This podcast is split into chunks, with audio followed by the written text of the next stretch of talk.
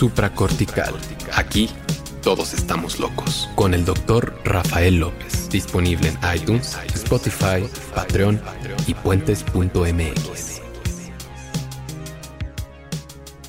Bienvenidos a Supracortical, yo soy el doctor Rafa López, soy médico cirujano por la Universidad La Salle y soy psiquiatra por la UNAM. Oigan, el día de hoy quiero platicar con ustedes brevemente antes de comenzar este episodio, porque este es el primero de una serie de episodios que quiero eh, hacer que resurjan. De los más de 100 episodios de Supracortical, hay varios que, que, han destacado eh, de alguna manera porque la gente los considera como información importante cuando hablamos de de la mente, la psicología, la psiquiatría, el ser humano y sus relaciones interpersonales. Entonces le voy a pedir a todas las personas que me han hecho el honor de seguirme a lo largo de estos más de 100 episodios, ya sea que, que como muchos sean escuchas recientes y hayan dicho, oye, pues me, me meto a puentes.mx y ahí en diagonal supracortical encuentro los más de 100 episodios y me los echo completitos. Créanme, hay gente, vaya que aquí todos estamos locos, hombre, eso es lo que quiero decir.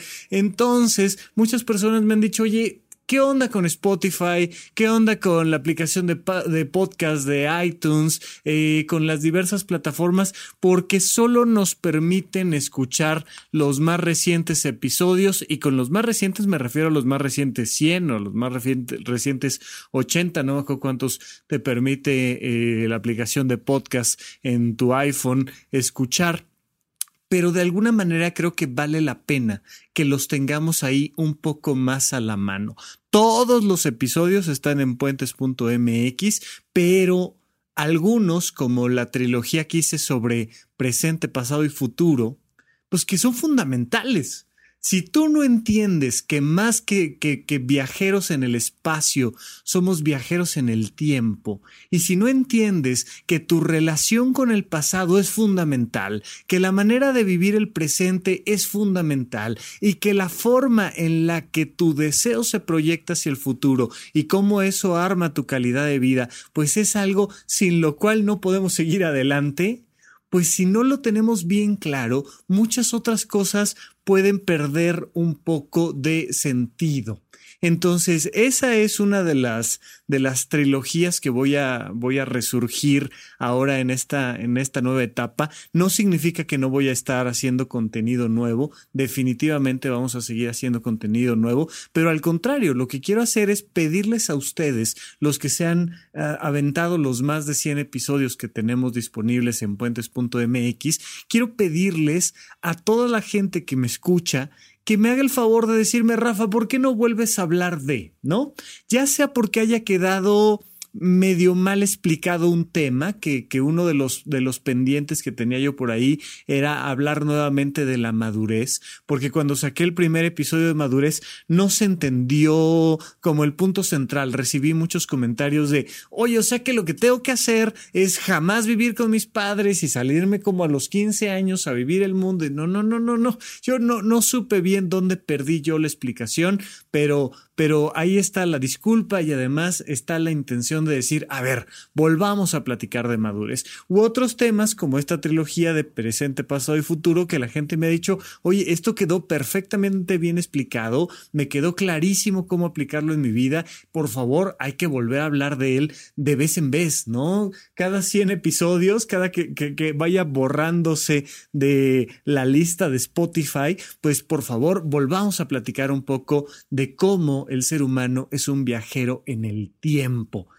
Eso o eventualmente volver a platicar a fondo de la vocación, la fidelidad, el compromiso, las relaciones de pareja, por qué digo siempre que, que, no hay personas tóxicas, sino relaciones tóxicas, todas las cosas de las que ya hayamos hablado, que a ustedes les parezcan importantes, hay que volver a platicarlas. Una de ellas, y evidentemente gracias al contacto que ustedes me hacen el favor de tener conmigo, pues que surgió de, de repente fue, oye Rafa, ya en alguna ocasión hablaste de la diferencia entre un psicólogo y un psiquiatra. Y pues estoy prácticamente seguro de que los primeros tres episodios debí de haber hablado de eso, pero, pero ya no me acuerdo, ¿sabes? Y de repente entro yo mismo a, a revisar la lista de episodios y digo, ay, Pues quién sabe, pero sí es importante, ¿no? Es muy importante que platiquemos, y lo vamos a hacer el día de hoy, de la diferencia entre un neurólogo, un psicólogo, un psiquiatra, un terapeuta, un tanatólogo, y de repente la gente me dice, Rafa, ¿con quién voy? O sea, ese es, eh, si, si, mi auto se descompone, pues lo llevo al taller mecánico y a lo mucho ahí en el taller mecánico me dirán, no, sabes que esto es un problema del eléctrico. Ah, y, no es lo mismo, no se repara en el mismo lugar. No, no, aquí es el taller mecánico, para aquí al lado tenemos el taller eléctrico. Ah, bueno, pues padrísimo. Pero cuando se trata de nuestra mente, oye, tengo que ir a terapia de pareja, o tengo que ir a terapia individual, tengo que ir con un psicólogo, tengo que ir con un psicólogo clínico, con un psicólogo organizacional, tengo que ir con un terapeuta, con un tanatólogo, ¿con quién tengo que ir? ¿Con un chamán? Porque de alguna manera no sé si, si a lo mejor llego, llego mal informado al psiquiatra y terminan enchochándome, inyectándome cosas y metiéndome al manicomio. O sea, ¿qué hago? ¿Por dónde empiezo? Y de eso quiero platicarles el día de hoy. Lo primero que quiero decirles es la respuesta clara y concreta.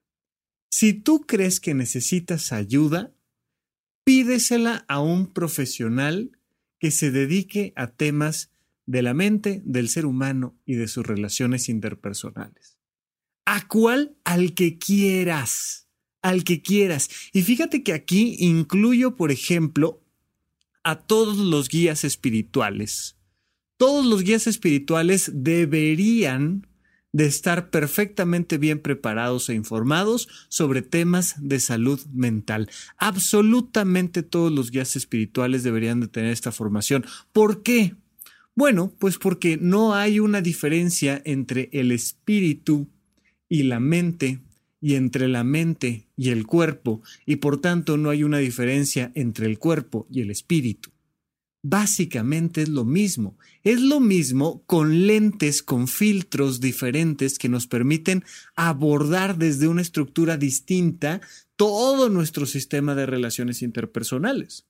Pero ¿a qué va uno a la iglesia, ya sea la católica o la cristiana? ¿O a qué va uno al templo, ya sea eh, a qué va uno a, la, a reunirte con otros fieles de tu misma religión? Vas a conocerte a ti mismo vas a conocer el concepto de Dios a través de ti mismo, vas a conocer el concepto del servicio a través de ti mismo, vas a conocer el concepto del amor, que es la mejor relación que puedes tener con tu entorno y con las personas de tu entorno a través de conocerte a ti mismo. Pero ¿a qué vas al psicólogo? A conocerte a ti mismo. Oye, pero ¿a qué vas al tanatólogo? A conocerte a ti mismo. ¿A qué vas a donde me digas? Vas a conocerte a ti mismo. Si no te conoces a ti, no vas a poder mejorar tu relación de pareja, no vas a poder mejorar tu relación laboral, no vas a poder encontrar tu vocación, no vas a poder ser feliz. Y las religiones son esta primera propuesta de conocernos a nosotros mismos junto con la filosofía. La ciencia fue la que más tardó en dar los, los pasos hacia el conocimiento de uno mismo, pero por supuesto que hoy en día la ciencia pues es la gran representante de la verdad observada, ¿no? Y entonces nos damos cuenta de que los, los, las personas que tienen una formación académica pues tienen mucho que hablar sobre el amor incondicional, sobre el apego, tienen mucho que hablar sobre las relaciones interpersonales, tienen mucho que hablar sobre todo lo que tiene que ver con la mente y el ser humano. Pero, por supuesto que te vas a encontrar, tanto en los guías espirituales como en los científicos, a gente mal preparada.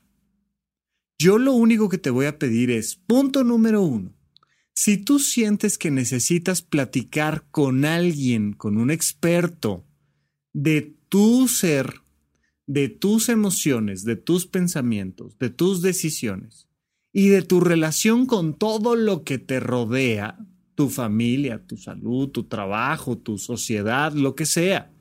Si tienes un conflicto espiritual, lo que tú quieras, ve con un profesional, con el que quieras, con la visión crítica de preguntarte si este profesional está bien preparado o no.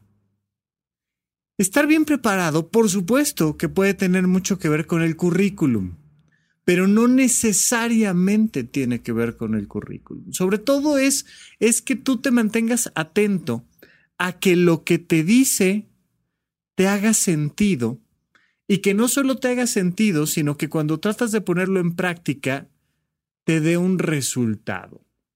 Vuelvo a lo mismo. Oye, ¿cómo sé si el taller mecánico al que voy es al que tengo que ir? Pues mira, medianamente elige el que más cerca te quede, el que más bonito se vea y en el que mejor te atiendan. O sea, traes una falla mecánica y llegas y pues hay un momento donde no te queda de otra más que llegar, estacionarte y decir, ¿cómo estamos? Buenas tardes, oiga, traigo un ruidito en el auto. Y, y ahí empieza la relación. Y de la misma manera, de repente ves que el, mecánico te dice unas cosas que dices, pues yo no soy mecánico, pues no sé, no, no, no me suena lógico. Y al mecánico no vas y le pides el currículum, ahí medianamente le echas un ojo a ver qué otros autos hay por ahí, si tienes la recomendación de un amigo que te dice, hombre, yo tengo un buen mecánico tal, llévalo acá, dile que vas de mi parte, no sé qué. Bueno, pues te da un poco más de confianza, pero no estamos exentos en ningún momento, ninguna persona, de caer en manos de un mal mecánico o de caer en manos de un mal terapeuta incluyendo guías espirituales. Entonces hay muchísimos sacerdotes católicos, por ejemplo, que saben mucho de temas de salud mental. Más de uno me ha referido a gente con esquizofrenia. Yo me acuerdo mucho de un sacerdote que nos mandó al Instituto Nacional de Psiquiatría, un, un hombre joven, veintitantos años, que tenía esquizofrenia y nos lo mandó diciendo, una cosa es que nosotros hablemos con Dios y otra cosa es que Dios nos conteste, dice. o sea, él tenía perfectamente claro que a la hora de que ya una persona está escuchando voces de afuera de su cabeza que no existen, híjole, aquí algo tiene que ver con su salud mental. Y ese caso fue muy curioso porque fue fuera de la Ciudad de México en, algún poblado no tan alejado, pero fuera de la Ciudad de México, eh, el doctor que empieza a atender a este chico le dice, oye, pues tú lo que me estás diciendo es que Dios te habla. Entonces el doctor lo manda con el sacerdote. Oye, pues es que que Dios le habla, pues ahí chécalo. El sacerdote platica con él y es el sacerdote el que dice, no, no, no, no, brother, esto es un tema psiquiátrico y lo manda al Instituto Nacional de Psiquiatría y lo atendimos y mejoró y afortunadamente fue un caso positivo. Pero fíjate lo que te estoy diciendo. El médico general lo refiere con el sacerdote mal porque el médico general debió de haberse dado cuenta de que estaba enfrente de una enfermedad mental y es el sacerdote que afortunadamente estaba bien preparado el que lo refiere a una institución psiquiátrica. ¿Qué te quiero decir con esto? Que a veces puedes ir con un médico graduado de una buena universidad y tener un mal diagnóstico.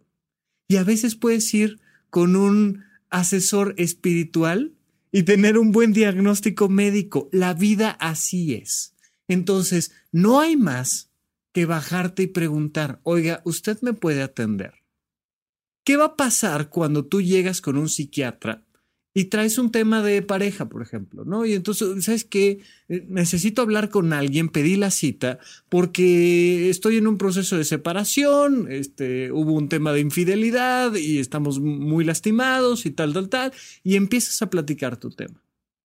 Pues que el psiquiatra, no por ser psiquiatra, te va a mandar un chocho y te va a inyectar y te va a hospitalizar. No, te va a escuchar y te va a decir si es de su ventanilla o, es de alguna otra. Va a explorar los síntomas que tienes, va a explorar hasta dónde te impactó y te afectó este, este elemento, va a decirte si él tiene o no una formación que te permita iniciar una terapia de pareja, si es que viene al caso, o incluso te puede referir con un abogado. Más de una vez le hemos dicho a la gente sentada en una consulta, decirle, oye, perdóname, pero aquí tú lo que necesitas es un abogado, porque lo que vienes a contarme es que estás bien, que no te pasó nada, pero pues que quieres iniciar un proceso jurídico de una separación de pareja se acabó y no pasa nada. siempre bájate y pregunta, siempre tente la confianza de acercarte a un profesional. Puede ser un psiquiatra, puede ser un psicólogo, puede ser un tanatólogo, puede ser un terapeuta, puede ser un guía espiritual. Solo procura acercarte a gente que verdaderamente le interese ayudarte y que esté bien preparada. Porque no hay nada más peligroso que alguien que tenga muchas ganas de ayudarte y que esté mal preparada es algo verdaderamente riesgoso. Pero vamos a platicar un poco más sobre la diferencia entre un neurólogo, un psicólogo, un psiquiatra, un terapeuta y un guía espiritual cuando regresemos aquí a supracortical. Aquí todos estamos locos. Oigan, no olviden entonces mandarme por favor sus comentarios de qué episodios podríamos retomar de los de, de los de antaño y a lo mejor no de tan antaño, que quieran que profundicemos, que quieran que volvamos a sacar, que tengamos un poquito más a la mano eh, o, que, o que corrijamos algún error que hayamos hecho. De todas maneras, a la par vamos a ir creando contenido nuevo como siempre, pero es importante que me manden sus comentarios a través de contacto arroba rafalopez.net, me mandan un correo electrónico, me llega a mí directamente, les contesto con mucho gusto, a veces me tardo, eh, en, no menos de una ocasión se me han perdido por ahí algunos correos, lo lamento mucho, es el precio de hacer las cosas personalizadas y de no poner a alguien más a contestar en mi nombre los correos electrónicos, entonces contacto arroba rafalopez.net o en las redes sociales ya saben que donde más activo estoy y donde mejor se pone la conversación es en Twitter en arroba rafarufus. La primera R es con mayúscula y luego doble R en medio. Y bueno, oigan, ah, sigo ahí medio atoradín, pero ahí vamos con la unidad de psicoterapia intensiva de YouTube. Estos, estos Em, eventos en vivo donde puedes platicar conmigo, hacerme una pregunta y les contesto.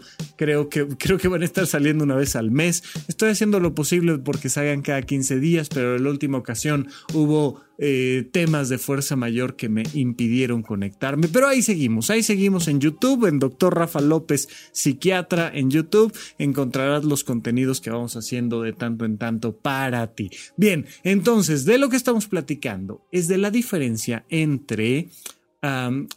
profesionales a los cuales puedes acudir para evaluar tu salud mental.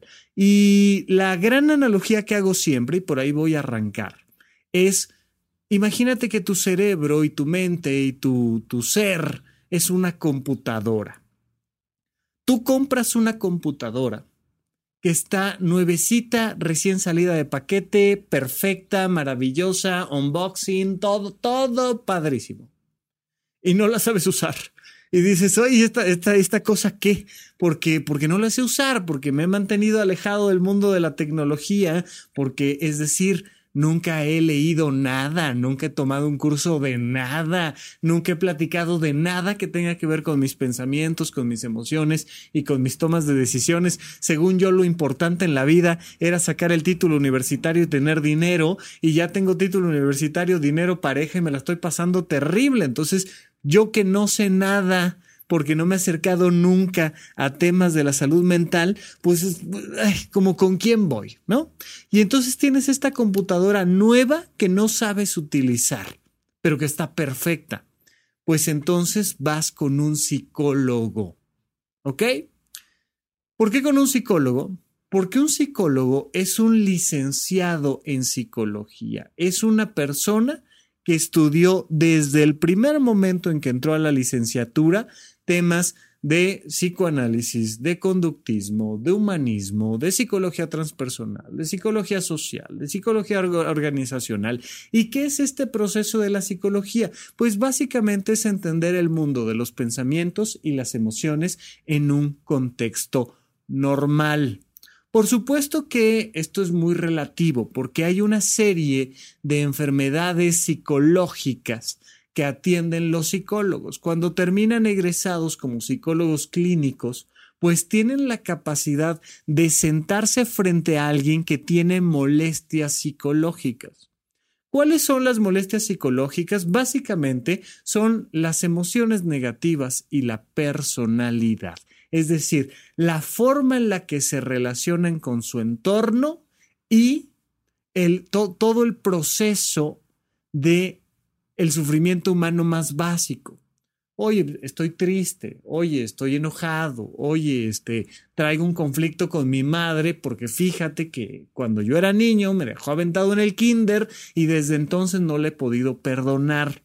Todo lo demás en mi vida está más o menos bien, es decir, voy al trabajo, hago lo mío, etcétera, o sea, eh, está bien pero ay, cada que la veo y cada 10 de mayo es un conflicto, no, no, sé cómo trabajarlo. Pues vas con un psicólogo clínico y te ayuda a resolver este problema, te ayuda a entenderlo, te ayuda a entender qué relación hay entre que tu padre se fue de la casa cuando tenía cinco años y regresó cuando tenía siete y además en ese proceso siempre te estuvo comprando juguetes a diestra y siniestra y que hoy en día andes buscando una pareja que te mantenga y cuando sientes que no te está dando lo que, lo que tú quieres o necesitas económicamente te frustra y te angustia y genera una serie de conflictos internos y afecta la relación de pareja. Y entonces el psicólogo tiene esta capacidad porque aprendió a través de clases y lecturas en la licenciatura a ayudarte a tener mejor relación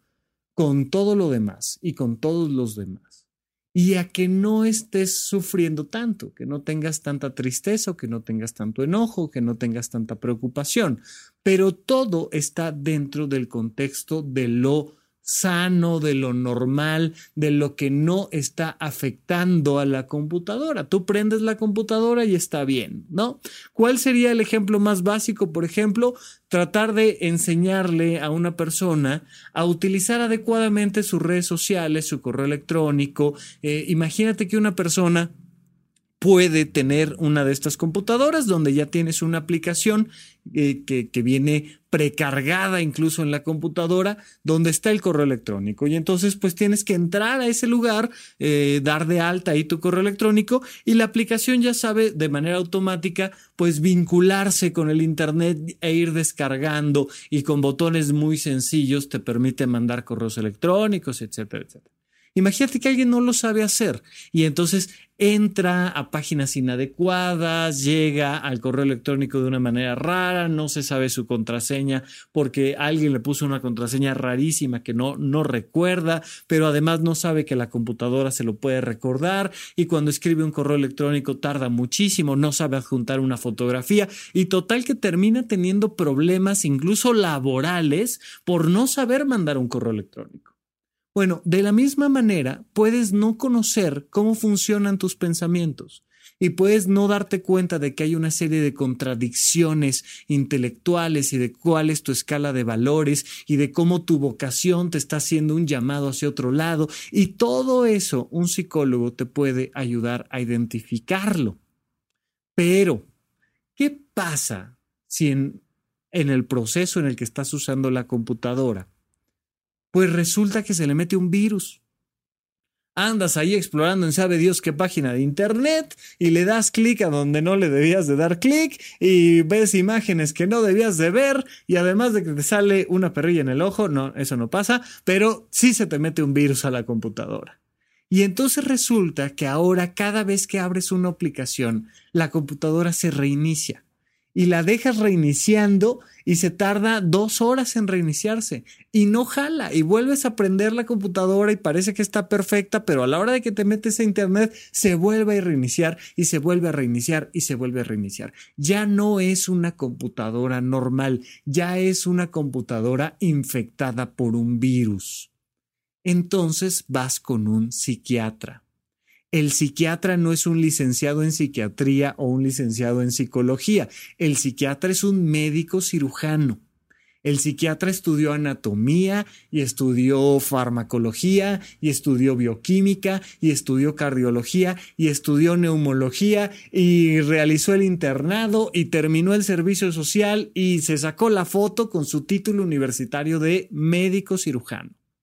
Y después hizo un examen para ingresar a una especialidad médica e ingresó a una especialidad médica y estudió cuatro años más de psiquiatría, es decir, de enfermedades de la computadora. Y entonces aquí ya estamos hablando de esquizofrenia, y estamos hablando de trastorno obsesivo compulsivo, y estamos hablando de depresión que nos lleva al suicidio, y estamos hablando de un montón de cosas que atiende un médico. Oye, Rafa, ¿eso significa que los médicos mandan pastillas y los psicólogos no mandan pastillas? Ok, sí y no. Un psicólogo no debe mandar medicamentos porque no es un médico. Un psiquiatra puede dar tratamientos que no necesariamente requieren de medicinas. No todas las enfermedades mentales requieren de medicamentos. Punto. De hecho, hay muchas otras cosas que se pueden hacer, incluso la vía terapéutica es una de ellas.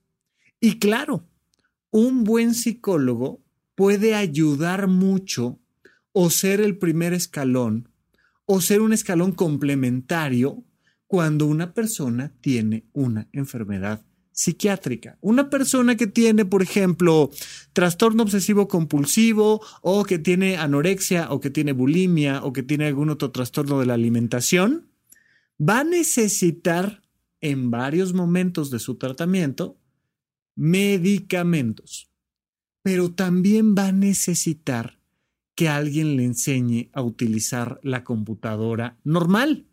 Porque imagínate que le quitas el virus pero la persona no sabe cómo utilizar su computadora y vuelve a meterse a la, a la misma página y vuelve a darle clic al mismo lugar y vuelve a generar otra vez un problema de salud mental. Entonces, nos ayudamos muchísimo psicólogos y psiquiatras, sí. Hay muchas veces que el psiquiatra te puede dar un abordaje terapéutico y además, si lo requieres, darte tratamiento farmacológico, y a veces no se requiere. Y a veces incluso una enfermedad psiquiátrica, el mismo psiquiatra te dice, oye, pero esto velo con tu terapeuta, no pasa nada. O sea, ya estás en una situación donde ya saliste de la depresión crónica, grave, tal, pero para prevenir que esto vuelva a pasar, sigue adelante con tu psicólogo y que no pase nuevamente. Listo, no pasa nada. Y entonces, la gran diferencia es que este médico especialista corrige el tema del virus y puedes seguir adelante aprendiendo a utilizar tu computadora, ya sea con él, con el psiquiatra, con la psiquiatra o con un psicólogo, una psicóloga. ¿Sí? ¿Cuál es la gran diferencia con el neurólogo? El neurólogo actúa cuando el hardware y no el software se ha maltratado. Se me cayó el teclado y se rompió una tecla. Este, el mouse ya no está corriendo bien eh, la computadora eh, se cayó y se le zafó un tornillo y algo pasa por dentro que ya no prende. El neurólogo también es un médico cirujano que también hizo un examen y también ingresó a una especialidad que se llama neurología. Y él en lo que es experto es en el cableado del sistema nervioso humano. Este sistema nervioso central o el sistema nervioso periférico tiene un cableado y de repente tú puedes tener un problema, eh, por ejemplo, eh, de que uno de tus nervios está lastimado y entonces te duele, eh, te duele el nervio trigémino y es un dolor intenso en la cara que tienes que atender con un neurólogo, por ejemplo, ¿no? O, una parte de tu espalda no está bien posicionada y está pinchando uno de los nervios que, es el nervio ciático, el nervio más grueso y grande del cuerpo, que pasa a través de las pompas y por toda la parte posterior de las piernas. Y entonces tienes que ver al neurólogo. Pero incluso síntomas neurológicos pueden parecerse o ser síntomas psiquiátricos. Puedes escuchar voces, no porque tengas esquizofrenia, sino porque tienes una lesión neurológica en los nervios del oído interno, por ejemplo, ¿no? pasa, pasa con frecuencia o eh, eh, todo aquello que afecta tus cinco sentidos puede generar una serie de consecuencias emocionales o en tus pensamientos y tienes que ir con un neurólogo. Hay de hecho una subespecialidad que conjunta a la neurología con la psiquiatría porque vuelvo a lo mismo, espíritu, mente y cuerpo son exactamente lo mismo. Y entonces hay una serie de médicos que se han dedicado a la neuropsiquiatría. La neuropsiquiatría, donde ya observamos cómo cortocircuitos en el cableado pueden generar síntomas psiquiátricos, depresión, ansiedad, eh, alucinaciones, ilusiones, y es muy importante que esto lo atiendas con el que se dedica al hardware. Oye, Rafa, ¿qué pasa si yo tengo un problema psicológico y al primero que voy y le toco la puerta es al neuropsiquiatra? No pasa nada.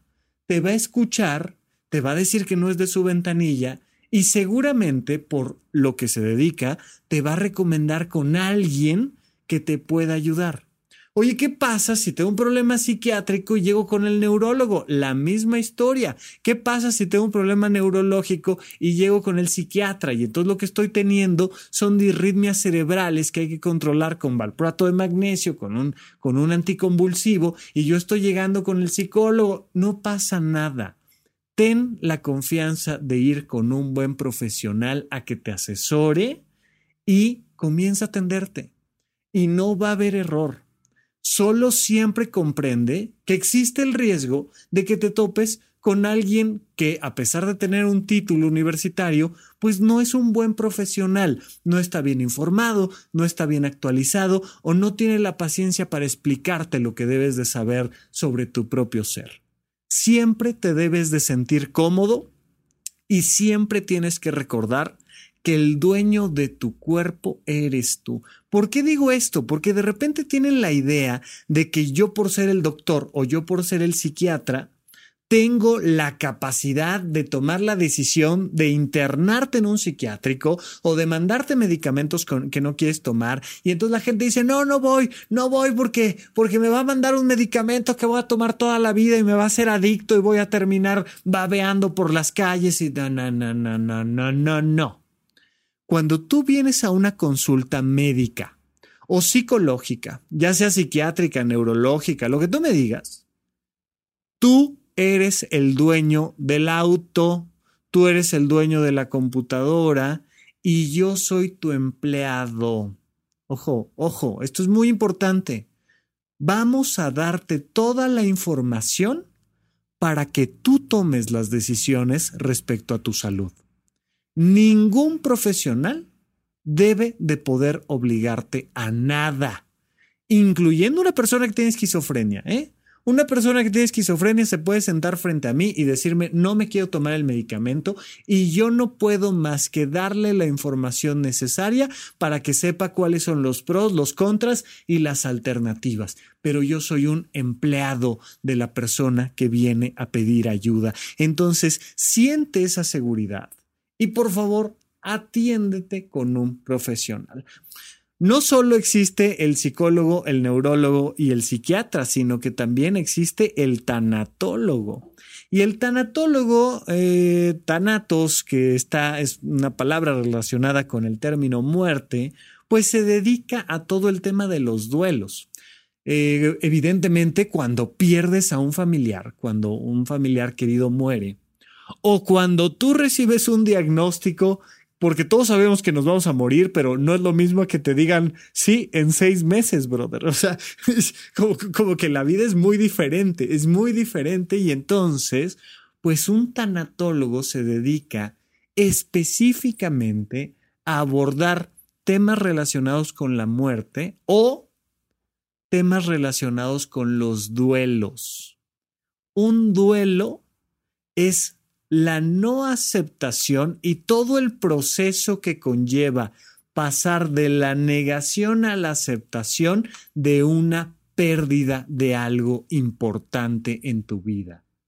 Evidentemente que muera una persona querida, pues va a generar un duelo y vas a tener que pasar por una serie de etapas que van de la no aceptación a la aceptación de esa pérdida de esa persona importante. Por supuesto que si te dan el diagnóstico a ti, o a lo mejor no te vas a morir completito tú, pero se va a morir un pedazo de ti, como que, pues como cuando tienes que sufrir una amputación, por ejemplo, ¿no? Te tienen que cortar una extremidad, o te tienen que quitar una oreja, o te tienen que quitar un algo. y pasas por un proceso de duelo porque estás teniendo una pérdida importante en tu vida y entonces tienes que reacomodar muchas cosas a nivel emocional y a nivel de tus pensamientos.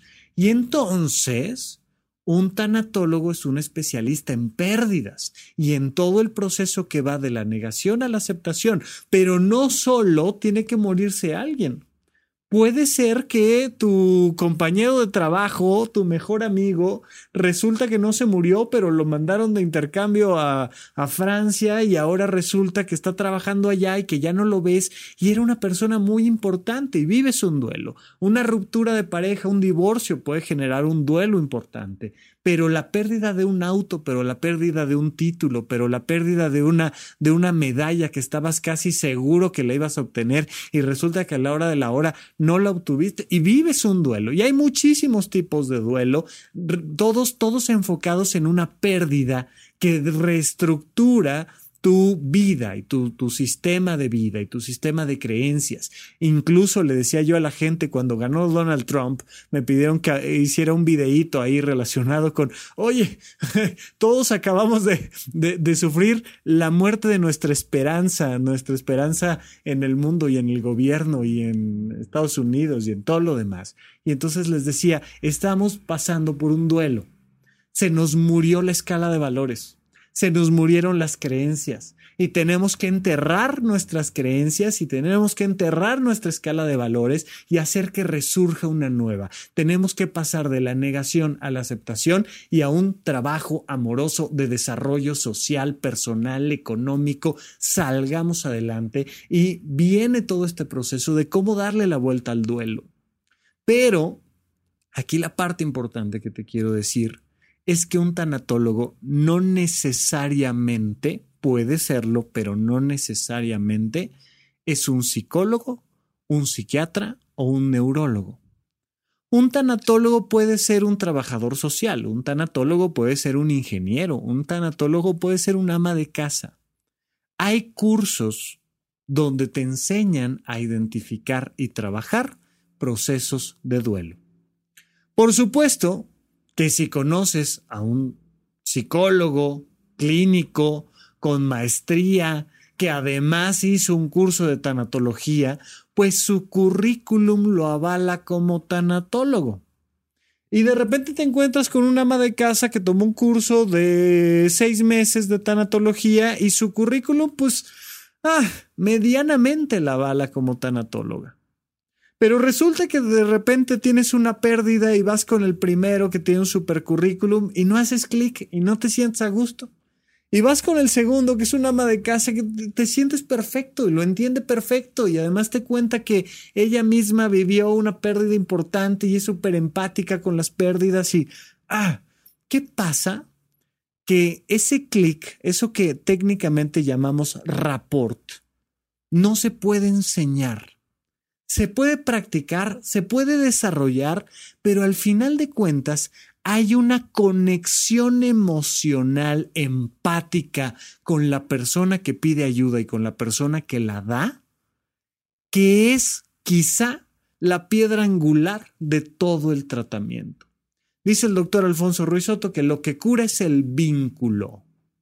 Y sí, de repente sientes que vas con un terapeuta con un tanatólogo, con un psicólogo, con un psiquiatra, con un lo que me digas y no sientes rapport, no sientes el clic, no sientes la empatía. Por favor, busca a alguien más. Si no estás sintiendo esa cercanía emocional, difícilmente te va a ayudar con estos procesos. ¿Cuál sería un poco la excepción? Pues el neurólogo y el psiquiatra, que al ser médicos e identificar una enfermedad y mandarte un medicamento correcto, pues aunque no hagas mucho clic, aunque no hagas mucho rapport, pues te va a ayudar. Pero si además querías platicar de temas de pareja, si además querías platicar de temas vocacionales, si además querías preguntar sobre tu enfermedad y entenderlo un poco más a fondo y no sientes esa empatía, busca a alguien más Busca a alguien más porque el currículum no es garantía de que sea lo que tú estás necesitando. Y un tanatólogo puede no tener el gran currículum, pero tener gran nivel de empatía. Claro que mientras más currículum tiene alguien, pues más probabilidad estadística hay de que a lo largo de su vida haya desarrollado técnicas de rapport, de empatía, haya conocido muchos casos, haya estado empapado en muchas opciones de cómo abordar uno u otro tema y pues es más probable. Yo siempre te voy a recomendar la formación académica antes que otra cosa, siempre. Ve con alguien que tenga una buena formación, ve con alguien que le haya ido bien en la escuela y que haya sacado varios títulos, por favor. Pero al final de cuentas no quiero dejar de señalar que la parte importante es que la persona tenga la información suficiente para ayudarte y que tenga la capacidad de conectarse emocionalmente contigo. Mucha gente me dice, oye Rafa, mándame con un tanatólogo como si un psicólogo o un psiquiatra o un neurólogo no pudieran abordar un tema de duelo. No es que nos enseñen a los psiquiatras todo lo demás de la mente humana, todo lo demás de, de temas de, de, la salud mental y nunca abordemos temas de duelo y eso solo los aborden los tanatólogos. Entonces, Puedes abordar temas de duelo con tu psicólogo, puedes abordar temas de duelo con tu psiquiatra y puedes abordar temas de duelo con un tanatólogo. Y hay otra figura interesante que es el terapeuta, que ni es psicólogo, ni es psiquiatra, ni es tanatólogo, sino que es un terapeuta. En México cada vez se está regulando más este proceso, pero hasta la fecha no es necesario tener una cédula profesional para sentarte a platicar con alguien de sus pensamientos y sus emociones.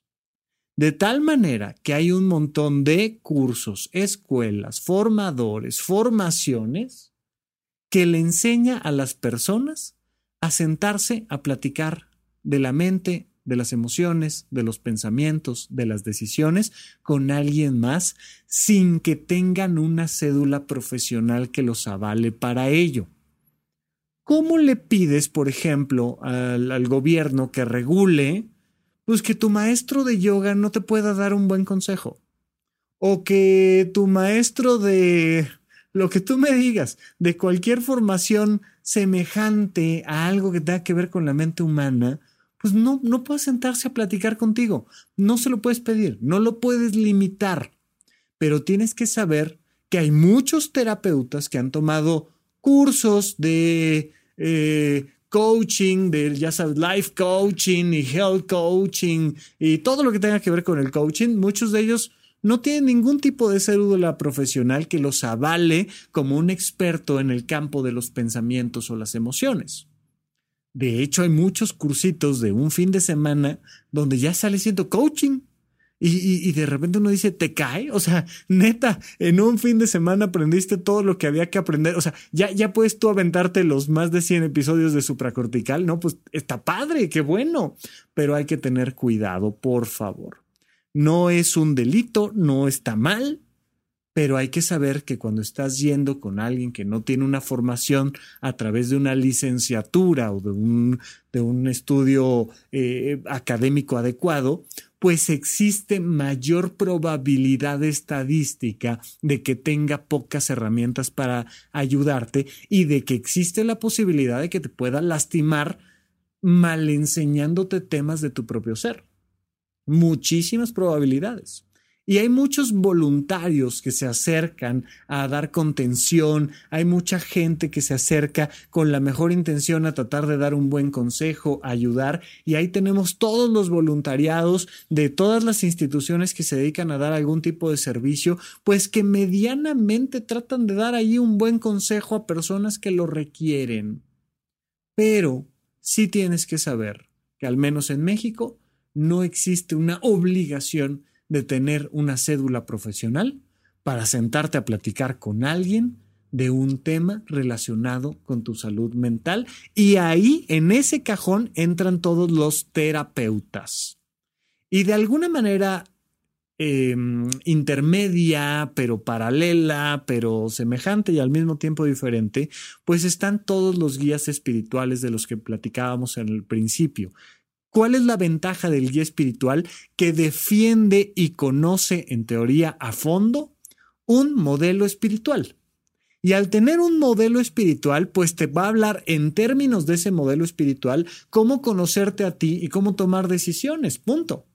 Y bueno, pues tienen una formación académica porque se estudia, al menos para ser sacerdote católico, que es lo que más a la mano tengo como un ejemplo vívido, pues se estudia para ser sacerdote católico y entonces tienes una formación teológica, pues que mucho te habla sobre las relaciones del ser humano con el espíritu, con el entorno y consigo mismo.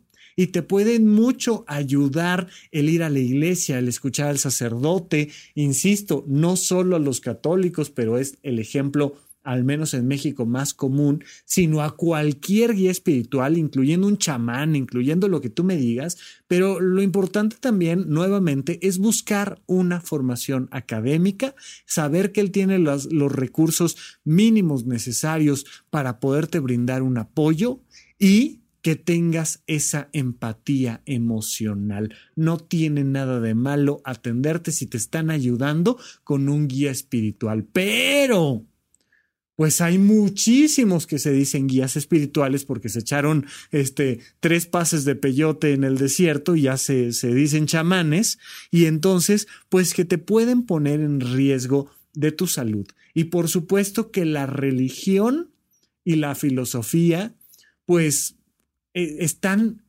al, al favor, a, favor del ser humano, pero que pueden ponerse en contradicción con lo que la ciencia nos ha enseñado de la biología.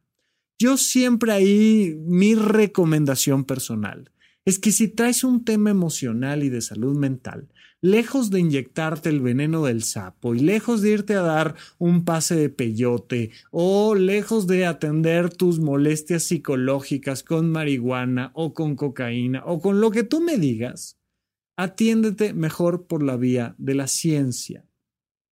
Estando perfectamente sano, si tú en ejercicio genuino, consciente de tu libertad, quieres irte a dar unos pases de peyote, haz lo que tengas que hacer. Es una decisión personal. Ah, si quieren, en, en, este proceso volvemos a hablar del tema de las drogas y la libertad, que es muy importante. Pero yo lo que te digo es, si la máquina ya está tocada, si la máquina ya trae una serie de disfunciones, más vale que te atiendas primero con un profesional a través de la vía científica, con un psicólogo, con un psiquiatra o con un neurólogo. Si estás sano y quieres, como dice el maestrísimo Andrés Vargas Russo, hacerle cosquillas a tu cerebro, pues es tu tema. Asume tú los riesgos jurídicos, asume tú los riesgos biológicos, asume tú los riesgos sociales y dale y, y ejerce tu libertad. Pero si traes un problema de salud, te recomiendo muchísimo primero entrar por la vía del psicólogo o del psiquiatra, pero hay muchas otras opciones y quería platicar de ellas el día de hoy. Muy bien chicos, pues hasta aquí nuestro episodio del día de hoy. Muchas gracias por acompañarme y seguimos platicando de esto y otros temas aquí en Supracortical. Supracortical, aquí todos estamos locos. Con el doctor Rafael López. Disponible en iTunes, Spotify, Patreon y puentes.mx.